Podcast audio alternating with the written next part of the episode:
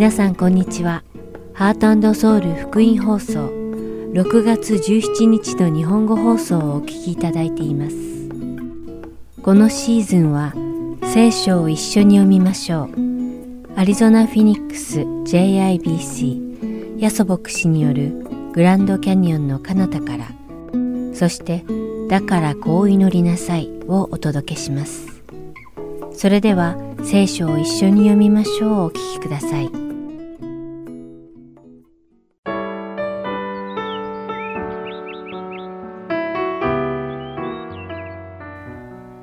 皆さんこんにちは。聖書を一緒に読みましょうのお時間です。お相手はダイヤモンド優子がお送りします。人として成長する人は他人からの指示や助言を聞く耳を持ち、その指示や助言を受け入れることができる人です。自分の至らないところや弱点を悟り、その至らない部分を克服しようと努力する人は常に成長し続けるのです。反対に自分の弱点や欠点を認めようとしない人は成長する余地がありません。なぜならそのような人は自分に欠けているところがないと信じているので、いつもその状態のままだからです。今日皆さんと一緒にお読みする信玄第12章15節には、愚か者は自分の道を正しいと思う。しかし、知恵のある者は忠告を聞き入れると記されています。この世には神様以外に完璧な人、完全な人は存在しません。人は誰しも皆、うまくできることもあれば、うまくできないこともあるのです。欠点があるからこそ、私たちは皆成長できる余地があるということです。皆さんはいかがでしょうか？自分はいつも正しいと考えていますか？自分には直すところは何もないと考えていますか？実は聖書によると、そのように考える人は愚か者だと記されているのです。反対に賢い人は助言や忠告をよく聞き、受け入れると記されています。しかしここで注意したいのは、助言や忠告を受け入れるということは、自分の意志がなく、人の言う通りに行動をとる生き方を示しているのではありません。賢い人は、すべての基準である神様の御言葉に全幅の信頼を置き、快く受け入れ従うので、その姿が神様に喜んでいただける姿に変えられるということです。この放送をお聞きの皆さんが、自分を聖なる道へと導いてくれる助言や忠告を快く受け入れ、その助言に従うことのできる賢い人になれるようにと願います。それではお祈りします。愛する天の父なる神様、皆を賛美いたします。すべての基準であられる神様の御言葉を私たちが快く受け入れることができますように。そして、御言葉を受け入れることによって、私たちの姿が神様に喜ばれる姿に変えられますように、どうか導いてください。イエス様の皆によってお祈りします。アーメン。それでは、私たちが義人として生きていけるように導いてくれる素晴らしい神様の御言葉が連ねられている信玄第12章の1節から28節までをお読みして、今日の聖書を一緒に読みましょう終わりたいと思います。訓戒を愛する人は知識を愛する。叱責を憎む者は間抜け者だ。善人は主から恵みをいただき、悪を企む者は罰を受ける。人は悪をもって身を固く立てることはできず、正しい人の根は揺るがない。しっかりした妻は夫の冠。恥をもたらす妻は夫の骨の中の腐れのようだ。正しい人の計画することは公正で、悪者の指導には欺きがある。悪者の言葉は血に飢えている。しかし正しい者の口は彼らを救い出す。悪者は覆されていなくなる。しかし正しい者の家は立ち続ける。人はその思慮深さによって褒められ、心のねじけた者は蔑まれる。身分の低い人で職を持っている者は、高ぶっている人で職に乏しい者に勝る。正しい者は自分の家畜の命に気を配る。悪者の憐れみは残忍である。自分の畑を耕す者は食料に飽きたり、虚しいものを追い求める者は資料にかける。悪者は悪の網を張るのを好み、正しい者の根は目を出す。悪人は唇で背きの罪を犯して罠にかかる。しかし正しい者は苦しみを免れる。人はその口の実によって良いものに満ち足りる。人の手の働きはその人に報いを与える。愚か者は自分の道を正しいと思う。しかし知恵のある者は忠告を聞き入れる。愚か者は自分の怒りをすぐ表す。利口な者は恥ずかしめを受けても黙っている。真実の申し立てをする人は正しいことを告げ、偽りの証人は欺き事を告げる。軽率に話して人を剣で刺すような者がいる。しかし知恵のある人の舌は人を癒す。真実の唇はいつまでも固く立つ。偽りの下は瞬きの間だけ。悪を企む者の心には欺きがあり、平和を図る人には喜びがある。正しい者は何の災害にも合わない。悪者は災いで満たされる。偽りの唇は主に意味嫌われる。真実を行う者は主に喜ばれる。利口な者は知識を隠し、愚かな者は自分の愚かさを言いふらす。勤勉な者の手は支配する。武将者は区域に服する。心に不安のある人は沈み、親切な言葉は人を喜ばす。正しい者はその友を探り出し、悪者の道は彼らを迷わせる。武将者は獲物を捕らえない。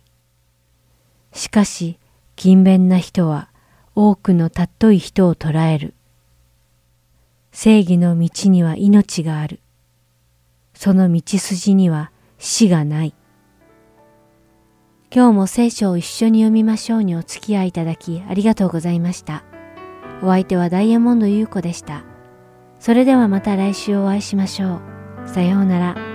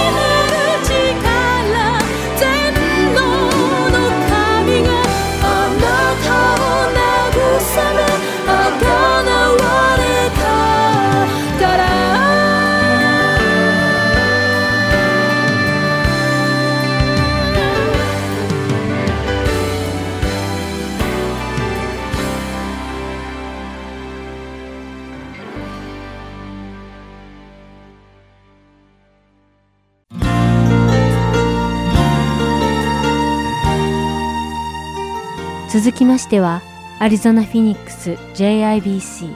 ヤソ牧師によるグランドキャニオンの彼方からをお聞きください。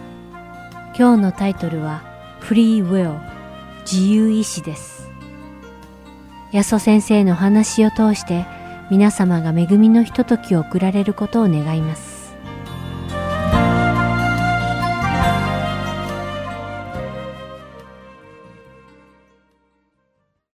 あの私はですね日本で生まれて育ったものでございます。私のですね育った日本の中学校はですねみんなあの制服がありましてみんな中学生同じ格好してるんですね。まあ今若い方はねいろいろブレザーとかいろいろあるでしょうけど私が育った時はですねもう爪入りのですね学生服だったわけですよね。しかしですねやっぱり友達の中でですねこう真面目にこうきちっと着るのがかっこ悪いというそういうムードが学校の中にあったんですね。言い方を変えるならばこう決まりに従っている人がかっこ悪いというそういうですねダサいっていうかそのダサいということは今使ってることかもしれませんがまあ良くないというそういうムードがですね学生の友達の間ではあったんですね。中学高校とですね私はまだクリスチャンじゃなかったんですけどもしかしですね中学高校とちょっとあることに疑問が起こってきました。それはどういうことかと言いますとですねなぜ決まりに従わない。ですね。つまり決まりにこう背く人の方がかっこいいというムードがあるんだろうっていうことについてちょっとこう悩み始めたんですね。そう思ってたわけですけども大学生の時に、まあ、キリストと出会ってクリスチャンになりました。そして聖書と出会ってですね聖書の中にその先ほど私が持っていた答えを見つけたんですね。エペソ書の6章の12節というところにこういう言葉があります。私たちの格闘は血肉に対するものではなく支配力この暗闇の世界の支配者たちまた天井にいる諸々の悪霊に対するものです。つまりここでですね何を言ってるかと言いますと聖書が言ってることはですねこの世界を支配してる暗闇というのがあるんだよってこう書いてあるんですね。さてここでですねちょっと考えていただきたいと思うんですけども今私たちが住んでいるこの世この世の中を支配しているのは一体誰なんでしょうか？何なんでしょうか？というのはなぜこういう質問をするかと言いますとですねよくクリスチャンたちがこういう言葉を使いますよね。This is my father's world つまりこの世界をですね支配しているのは神ですよ。神様のものなんですよとよくですねクリスチャンたちは言います。またこういう表現もですね教会で聞いたことがあると思うんですけども History is his story という言葉ですね。あの私もアメリカに来て英語を学んだんですけどこの大文字で H で始まるんです。His と書いてある。He とか He って書いてある場合は神キリストの神のことを指しているそうですけども歴史は神の計画のままに住んでるんだっていうことをですねよくクリスチャンたちが言います。そういうふうに考えるならばですね全ては神様です、聖書に言ってる神様が支配していて、ま、神様の計画通りにことが進んでるんだということになるわけです。そして聖書の一番最後の書物の黙示録というところを見ますとですね最終的にはその悪の存在すらもなくなってしまうというようなことが書かれております。しかしその亡くなってしまう前の間は悪という存在の活動が許されているということなんですね。なんで神様がいるのにそんな悪の存在を許すのかなと思います。その答えが今日のタイトルなんですね。今日のタイトルは自由意志です。さて、まあ、自由意志ということなんですけども聖書ですね、まあ、これは聖書を最初から読んでいただくと分かるんですが聖書の最初のあの創世記というところからですね始まると神様が世界の全てのものを作りましたということは創世記というところに書いてあるんですね。その中でですね神様は作った全てのものそれは人間であれ目に見えないその天使とか悪魔とかいわれる存在も含めてですね神様がその作ったものがあるわけですけども彼らに自由意志を与えたということが分かります。つまり神様が私たちに自由意志があるものとして作ったということはどういうことですか？私たちは神の奴隷ではないということなんですね。または神のロボットではないというふうな言い方した方が現代的に分かりやすいでしょうか？ロボットと言いますとですねまあ今 AI ですね。別に AI さんのことじゃないんですけども AI が流行ってますよね。AI はですね、まあ、便利なのはですね、まあ、いろいろと皆さんもね、使ったりされてる方いらっしゃると思うんですけど、便利なのは、例えばですね、ピンボケの写真を AI に見せたら、ピッとですね、きちっと直してくるんです、これね。私ね感動するんですよ。これねせっかくルシンナさんが綺麗なボードボードを作ってくださったのにですね私の手ぶれでですねモヤモヤになっちゃったんですねこの写真が。しかし AI がですねこれはねきちっとねまくこれやってるなというのを私尊敬するんですけどまあ AI が直してくれるわけですよね。AI と言いますとですね皆さんもご存知のようにですね以前にですね AI に5ですね5の試合をですねまあいろいろこう何ですか研究させて記憶させたそうですね。でその、まあ、研究させた5と人間が対戦したわけですよね。まあ、ご存知のようにですね人間の、まあね、世界でトップランクの人と機械がやったら AI が勝っちゃったっていうんですよね。圧倒的に勝ってしまってですねニュースなんかでもですね皆さん見たかもしれませんが、ね、人間はコンピューターに負けたみたいなですねそういう感じの世界が来てるんだっていうことをですね報道されたりしました。今年実はですね負けちゃった人間たちがですねもう一回ですねマッチしようということですね今度はですね AI の弱点を研究したそうです人間が。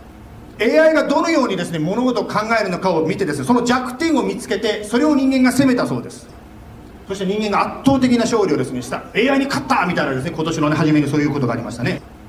まあ何が言いたいかとこういうことですね、まあ、AI に代表されるそういうロボットというのは、まあ、作られた通り決められた通りにしか動けないと言われておりますね。例えば祈りなさいって言ったら AI はですねというかロボットはですね祈るわけですよね。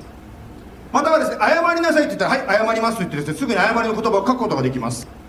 しかし人間は謝りたくない祈りたくないというですねまあつまり自由意志があるので神に対して反抗することができるわけですよね。なぜか分かりませんが神は私たち人間をそのように自由意志を持つ存在として作られたんですね。自由意志があるということは実は神様にとってという言い方していいでしょうか。神様にとって大きなリスクがあるんですね。というのは神様がせっかく作ったですね存在が神の願い通りに行動しない可能性が出てきます。今日今から読むですねマタイの福音書の4章の8節。4章の8節ではですね実は私たちと人間と同じように神に作られた存在天使の話が出てきます。あの天使というとですねいい天使と悪い天使があるんですけどでも今回の場合は悪い天使がですねイエス様をこう誘惑したというそういう話でございますね。つまり神に背いた天使が天使である悪魔がキリストを悪に誘惑した。そんな話でございますね。ではちょっと読んでみたいと思いますけどマタイの福音書の4章の8節と9節ですね。悪魔悪魔はまたイエスを非常に高い山に連れて行きこの世の全ての王国とその映画を見せて9節こう言った。もしひれ伏して私を拝むならこれを全てあなたにあげよう。ここでですね、まあ、悪魔とかサタンと言われる存在はですねこの世の全ての国やそのまあ富とかそういうものをあなたにあげるよとこう誘惑したんですね。まあね、昨日あのイギリスでねあの王様のね就任式とかそういうのがありましたけども本当に世界の王にしてあげようみたいな感じですよね。しかし一つだけそこに、まあ、条件っていうか罠が待っているわけですよね。9節に書いてますね。もし私つまり悪魔を拝んでくれるならあげるとこう言ったんですね。やはり私は悪魔を拝んであいろんなものくれるんだったらいいわ悪魔でも拝みたいっていう人もいるかもしれませんけど、まあ、聖書の中でですねあの読みませんけどもよく言われる話が偶像礼拝という話があります。つまり偶像礼拝っていうのはどういうことかと言いますと本物の神以外のものをですね神として、まあ、礼拝するということですね。ねえー、なんで神他のなんか拝んじゃいけないの？なんか意地悪だな。他でもいいじゃんってこう普通思ったりすると思うんですけど。ではなぜ神様が偶像礼拝他の神を拝むな、ね、いろんなものを拝むなと言ったんでしょうか。みんなに自分だけに集中してほしいからフォーカスしてほしいからですか？そうではなくて実はあなたが拝むその偶像あなたが拝む対象があなたに幸せをもたらさないからです。というのは拝む対象が悪いもの、まあ、ここでは悪魔というふうになっておりますけども、まあ、そういう悪魔という存在を拝んでいるならば実は悪の奴隷になっていっちゃうんですね。昨日ですね久しぶりに家族でね時間を過ごしたんで一緒にこう映画を見てたんですけどその中でですねまあアメリカのですね60年代70年代のねそういう話もちょっとしてました。まあ、その中でですねやっぱりこう当時流行ったことでですね本当にこうなんですか麻薬とかいろんなことを通してですねどんどん人の人生が狂っていったというそういう話をちょっと家族で知ったんですね。つまり何が言いたいかと言いますと悪を拝むならば悪の奴隷になるならばもっともっとですね刺激が欲しくなってくるんですよね。深みにはまっていってしまうっていうんですか。またはですね一時的に何かこう幸せをもたらすように見えてもその幸せが長続きしないわけですよね。若い時に楽しめても年を取るとですね生きがいを失うということがあり得るわけです。なぜならば、まあ、これは悪魔を拝むという話になっておりますけども悪魔が願っていることはあくまでも私たちの幸せではないからなんですね。ヨハネの10章の10節にこういう言葉があります。盗人が来るのは盗んだり殺したり滅ぼしたりするために他なりません。私が来たのは羊たちが命を得るため。それも豊かに得るためです。まあ、今日ファミリー礼拝なんでね子供のキャラクターもちょっと入れさせていただきましたけどもスワイパーのスワイピングというですねテレ子供テレビを見てる方何か分かると思うんですけどもね。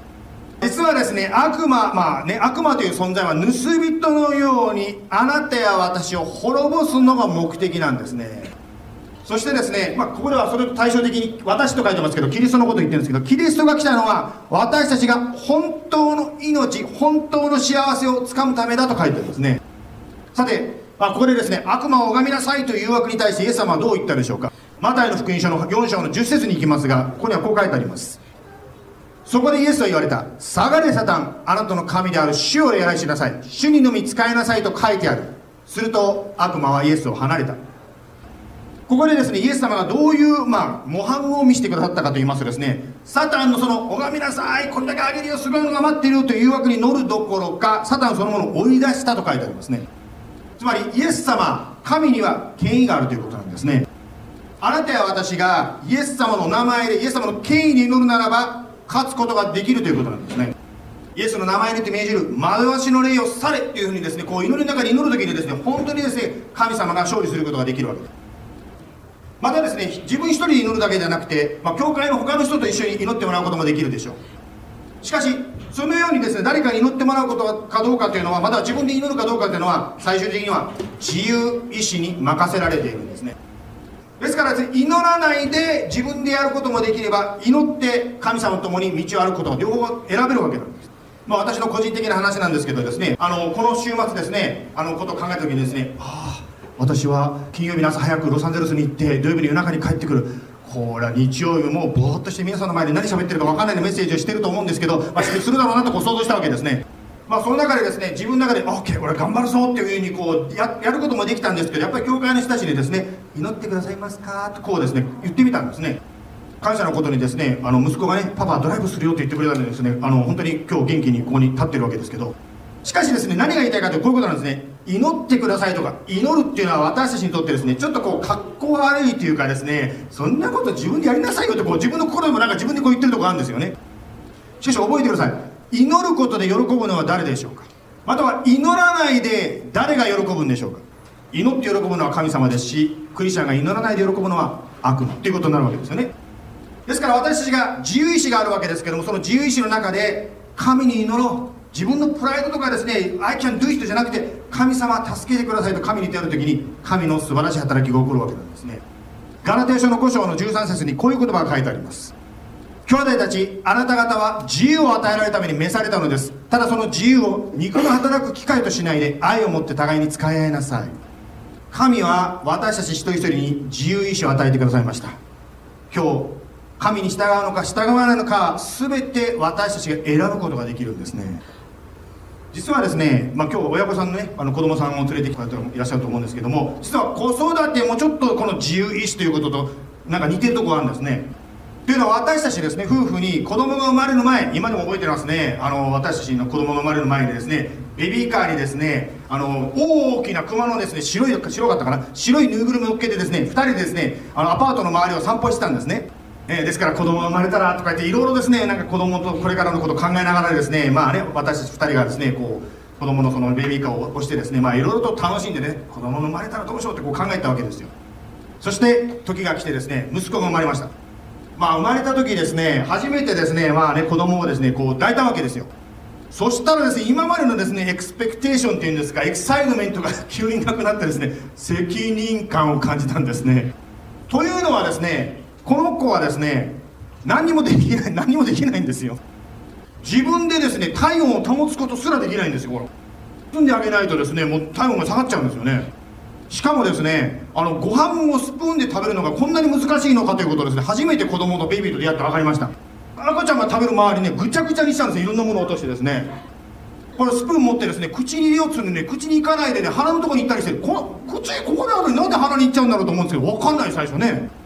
ですからまあねやっぱりそういうことをいろんな体験の中で人に教えてもらったりですね自分でいろいろ失敗しながら少しずつ学んできて大人になっていくわけですよね。実はですね皆さんの子供だけじゃなくて皆さんも子供の時期があったんですね。ですから本当にその中でですね、まあ、皆さんもいろんな経験を通してまた親や周りの方にですねいろんなことを教えてもらって今の大人のあなたがここにいるわけですね。つまり何が言いたいかと言いますと今皆さんがこうやって自分で判断したり自分で生活できるというのは過去にあなたを教えてくれた方また寒い時にあなたを包んでくれた方またあなたがいろんな体験の中で学んできたことがあって今あなたがあるんですね。そして人に言われなくてもですね自分で行動できるようになっていく。つまり自由意志を働かせて生きていける人になっていってるわけね。あの今車でね教会に来られた方たくさんいらっしゃると思うんですけど日本で車の免許取った人ってこの中にいらっしゃいますか？あの日本でですねあの運転免許を取る場合は多くの場合ですね自動車教習所というところに行くんですね。そこでですね教習車という特別に改装されたです改造されたスペスペシャルな車に乗るんですね。運転席の横の助手席にですね実はブレーキがついてるんですね。つまりあなたが練習してる時に横に先生が乗っててですね危なかったらブレーキ踏んでくれるんですよ。まあアメリカで子供をね教える親があ私もこういう教習車があればよかったのにと思う方もいらっしゃるかもしれませんけど。こういう車に乗ってですね日本で免許取る場合は練習してそして試験に合格して運転の免許をもらうわけですよね。私がですね運転の免許の試験に合格して初めて一人でドライブした時のことです。喜んでですねこう運転したんですけど気が付いたら横に教官が乗ってないんですね。当たり前ですけど。このブレーキなんてついたね普通の車だから。ということは何が言いたいかと言いますとどっちに向かってハンドルを切るのかいつブレーキ振るのか全部私にかかってるんですね。どのぐらいスピードを出してどのぐらいで曲がるもう全ては私にかかってくるんだと分かった時に急に怖くなっちゃったんですね全てが私の自由意志に任せられているこれが大人の世界なんだということに気がつきましたまるでですねこの映画のセリフのようです Nobuki, ready? Okay, sound ready. Okay, let's go. Just because you can be doesn't give you the right. Remember, with great power はい、えー、スパイダーマンのですね映画の一部なんですけど、えー、With great power comes great responsibility というセリフがありますね。これどういうことかと言ってるかと言いますとですねやはり私たちには自由があります。しかし自由とともに責任があるということなんですね。つまり自分に与えられた自由をどう使うかというのは自分の自由なんですがしかしそれとともに自分がその自由を使って決断したことの責任も自分が取っていく。これが大人の世界なんだということなんですね。実は子育てだけじゃなくて信仰の世界も同じなんですね。私たちがですねスモールグループとかですね礼拝とかバイブルスタディとかいろんなところで学んだことをもとに毎日の生活の中で自由意志を使って選択していくわけなんですね。最初のところでですね神様は私たちをロボットにしなかったと言いましたけどもそのようにですね私たちは自発的にどのようなチョイスをするのかにチャンスっていう権利があるわけですね。では最後にですけどもその自由意志を使って自発的に神に従おうとする動機は何なんでしょうか。エペス書の5章の25節にこういう言葉があります。夫たちをキリストが教会を愛し教会のためにご自身を捧げられたようにあなた方も妻を愛しなさい。ロボットはですね決められたことをやってもですね愛は感じないかもしれません。例えば皆さんのです、ね、車にですね車のリモコンをオンにして鍵が開いたからとしてですねうわ鍵が開いちゃった。愛されてるわ車になんて思う人誰もいないと思うんですね。しかしですねあなたが車に近づいていくとですねあなたのご主人が先に行ってですねハニーどうぞって開けてくれたら愛を感じると思うんですよね。つまり何が言いたいかと言いますと自由意志がある私たち人間が愛を選ぶ時神を選ぶ時に愛が愛になるんですね。つまりどういうことかと言いますと私たちが神に従う時つまり自発的に従わなくてもいいんだけどってこんなことを牧師が言ったらちょっと偉いこと言う従わなくてもいいんだけど従う時に神に対する愛が明らかになるんですね。ここでキリストは教会を愛しと書いてますけど教会という意味はあなたや私をキリストが愛したということですね。そしてキリストがあなたや私を愛し私たちのためにご自分を捧げられたと書いてあります。これが十字架の愛ですね。そしてあなたや私が失敗してもですね見捨てないで愛し続けてくださる。これが十字架の愛です。その愛に自発的に従うのがこれがですね私たちの動機になっていくわけですね。イエス様本当に毎日があっという間に過ぎて特に今このアリゾナは学校が終わったりもういろんな卒業式とかテストとか忙しい時期であります。本当に神様あなたの前にあなたにフォーカスしたいと思っております。イエス様あなたが十字架で苦しまれたのは私の罪のためでした。これはあなたが私を愛してくださった現れです。ありがとう。感謝を捧げたいと思います。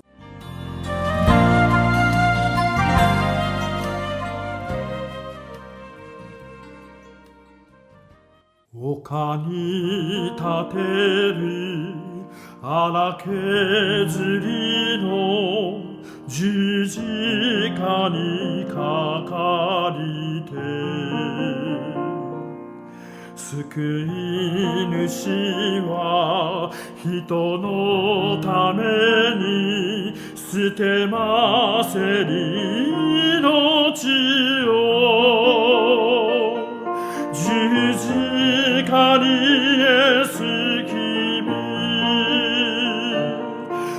誰をあがないたも十字架の悩みは我が罪のためなり。呼びとはないあざけるとも十字架はしたわし。子羊イエス神の御子がつけられしきなれば十字架にイエス君。我をあが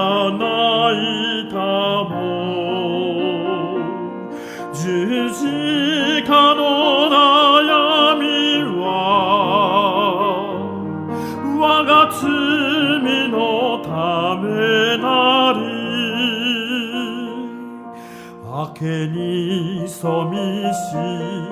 荒削りの十字架は麗し許し与え清くすりは正し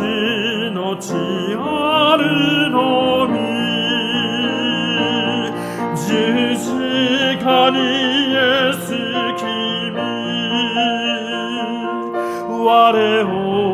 がないたも十字架の悩みは我が罪のためなり。責めも恥も辛くあらじ。十字架に変わり。て玉の冠受ける時を日々待てる我が身は十字架にエス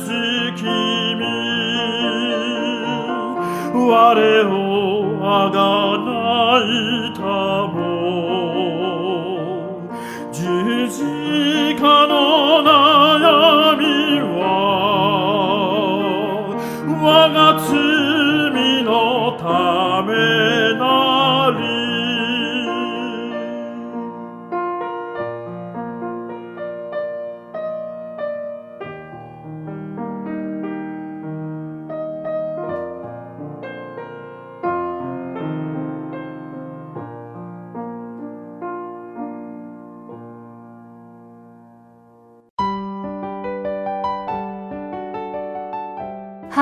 ソウルゴスペルミニストリーは永遠の命の源であるイエス・キリストの福音を述べ伝える活動をしています。もしこの放送をお聞きになっている皆さんの中で神様、そしてイエス様のこと、または永遠の命についてもっと知りたいと思われる方がいらっしゃいましたら、どうぞこちらのウェブサイトまでお気軽にご連絡ください。heartandsoul.org at gmail.com heartandseoul.org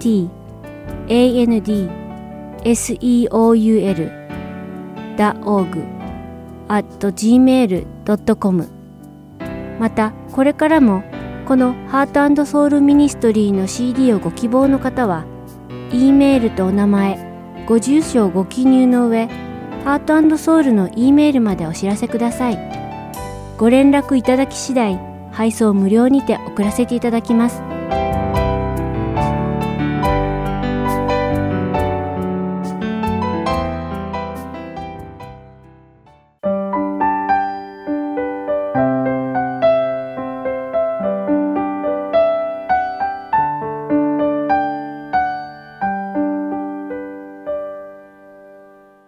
それでは、だからこう祈りなさいをお聞きください。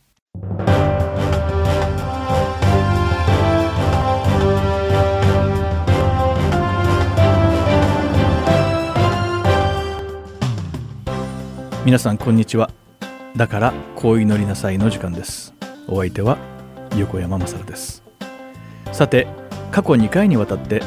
主の祈りの中にある私たちを試みに合わせず悪からお救いくださいという御言葉を詳しく見てきました。これは神様に自分が罪を犯さないようにしてくださいと祈ることが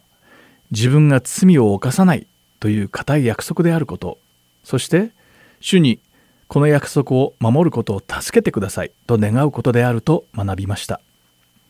今回は主の祈りの最後に書かれている比較的短い説を見ていきたいと思います。私たちが主の祈りとして暗唱しているこの箇所国と力と栄は常しえにあなたのものだからです。アーメン。これはマタイの福音書第6章では括弧でくくられた補足説明として書かれています。括弧でくくられている理由は実はこの箇所は古代に発見された原点には記載されておらずルカの福音書にも載っていないからです。この箇所を研究した専門家たちはこの説はイエス様が教えられたのではないという結論を出しています。当時のユダヤ人はすべて祈りの最後に神を称える唱栄歌と呼ばれる短い賛美歌を用いていました。そして当時の教会が主の祈りをより完全に近い形にするためにこの唱栄歌の部分を付け加えたのではないかと言われています。御言葉は普通の人間によって付け足したり差し引いたりしてはいけないものだという理由でこの部分を認めることに強く反対している人々もいます。しかしながら原点のいくつかにはこの唱栄歌が主の祈りに含まれている事実があるためこの結論も賛否両論に分かれています。しかしこの説が神学的に正しいかどうかを議論するのが今回の目的ではないのでとりあえず先に進みたいと思います、えー、今回は主の祈りのこの箇所に書かれている国力そして栄の3つの言葉に焦点を当てて学んでいきたいと思います。まず最初の国という言葉は主の祈りの初めにあった御国が来ますようにという箇所で学びました。それは神様が主権を持って統治する対象物であるという意味でした。この御国というのは神様が主権を執行している場所であると同時に神様に統治されている人々のことも指しているのです。そのため御国というのは神様の絶対的主権とその統治のもとで神様の民として永遠に生きるために主権を認めて受け入れたという宣言を表しているのです、えー、この宣言は決して単純なことではありません。神様の御国の統治が永遠に続くと告白することは主が自分を含めたこの世界における唯一の主権者であると宣言することなのですこの世で起こる私たちの目から見ると不公平で理不尽に思える出来事でも慈悲深い神様の統治のもとで起きていると信じそれらの出来事を神様は放っておかれないと信じるということなのです私たちが国と力と栄えは常しえにあなたのものだからです。アーメン。と祈る時は私たちが生きているすべての瞬間を神様が統治されていると宣言し告白しているのです。ですから私たちに起こる状況や現実に対する不平や不満を言うことはそれを信じていないと言っているのです。2つ目は力です。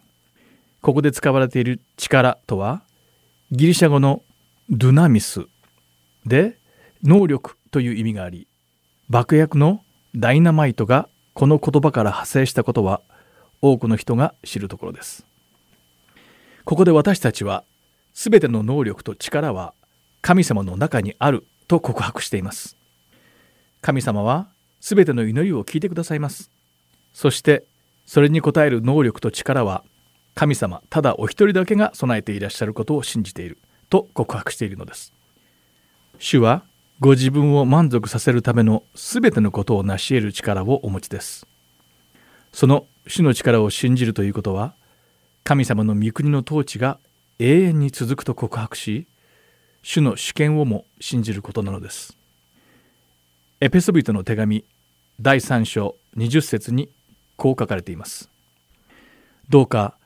私たちのうちに働く力によって私たちの願うところ思うところのすべてを超えて豊かに施すことができる方にとあります。全能なる神様は私たちの考えをはるかに超えて深く高く広くあふれ出すほどに満たしてくださる力をお持ちのお方なのです。たとえ現在の状況が望ましくないものであってもそれは神様にその状況を変える力がないからではありません。神様の完全なる統治のもと完璧な時期に主の火の打ちどころがない計画に沿って全てを調和してくださるのです。ただ信じていればよいのです。さて3番目は栄です。ここで使われている栄はギリシャ語で独さヘブル語で重いこと。を意味するカボドから来た言葉です。これは神様の何事にも動じない権威と偉大さと同時に主の栄光をも表しています。つまり栄とは美しさ正義愛そして慈しみといった主の変わらない性質が永遠であることを定義しているのです。このような理由で主の祈りの最後は神様の神々しさを褒めたたえて終わります私たちは神様の栄光慈愛聡明さそして美しさを賛美するのですこのように私たちは主の祈りの最後に昭栄歌を唱えますこうすることで慈しみ深い父なる神様は私たちのすべての祈りを聞いてくださることそれに応える力を備えていらっしゃることそして主は常しえに統治されていることを信じていることを告白し神をたたえて締めくくります。その後に「アーメン」と言って終わるのです。このヘブル語の言葉は直訳するとその通りです。あるいは疑いなく必ずそうなるという意味です。私たちは祈りの終わりには何も考えずにいつもただ習慣的に「アーメン」と言っていますそしてイエス・キリストの名においてという時も何も考えていないことが多いのではないでしょうか。しかし、アーメンとは実に力強い言葉であり、ただ祈りを締めくくるためではないことを忘れてはいけません。この言葉を口にすることは、自分の祈りは必ず神様が答えてくださる。という強い信仰を告白していることに他ならないからです。イエス様は私たちが信仰とともに願う時神様がそれに応えないことはありえないとおっしゃいました。マタイの福音書第21章21節から22節でイエス様は「誠にあなた方に告げます」もしあなた方が信仰を持ち疑うことがなければ一軸の木になされたようなことができるだけでなくたとえこの山に向かって動いて海に入れと言ってもその通りになります。あなた方が信じて祈り求めるのなら何でも与えられます。とおっしゃいました。また、アーメンには同意するという意味も含まれています。つまり、祈りを通して告白したことに強く同意すると宣言していることになるのです。聖書の中で神様の名が示され神様の栄光が明らかにされる多くの箇所では人々は「アーメン」と答えています。ネヘミヤ書の第8章6節ではエズラが大いなる神主を崇めたたえると民は皆手を挙げながら「アーメンアーメン」と答えてひざまずき地にひれ伏して主を礼拝した。とあります。私たちが牧師の説教を聞いている時に「アーメン」というのは牧師を元気づけるためでもお祈りが終わった合図でもありません。私たちが「アーメン」という時は捧げた祈りは疑いもない真実で神様によって必ず成し遂げられると宣言しているのです。神様の御国と力と栄えが永遠であることを固く心に刻みアーメンの宣言とともに祈りを捧げましょう。また祈りによって神様の存在を近くに感じられ主の御言葉が一人一人の心に染み渡りますように。アーメン。さて来週はいよいよ最後の回。これまでの総まとめになります。ごきげんよう。さようなら。だからこう祈りなさい。お相手は横山勝でした。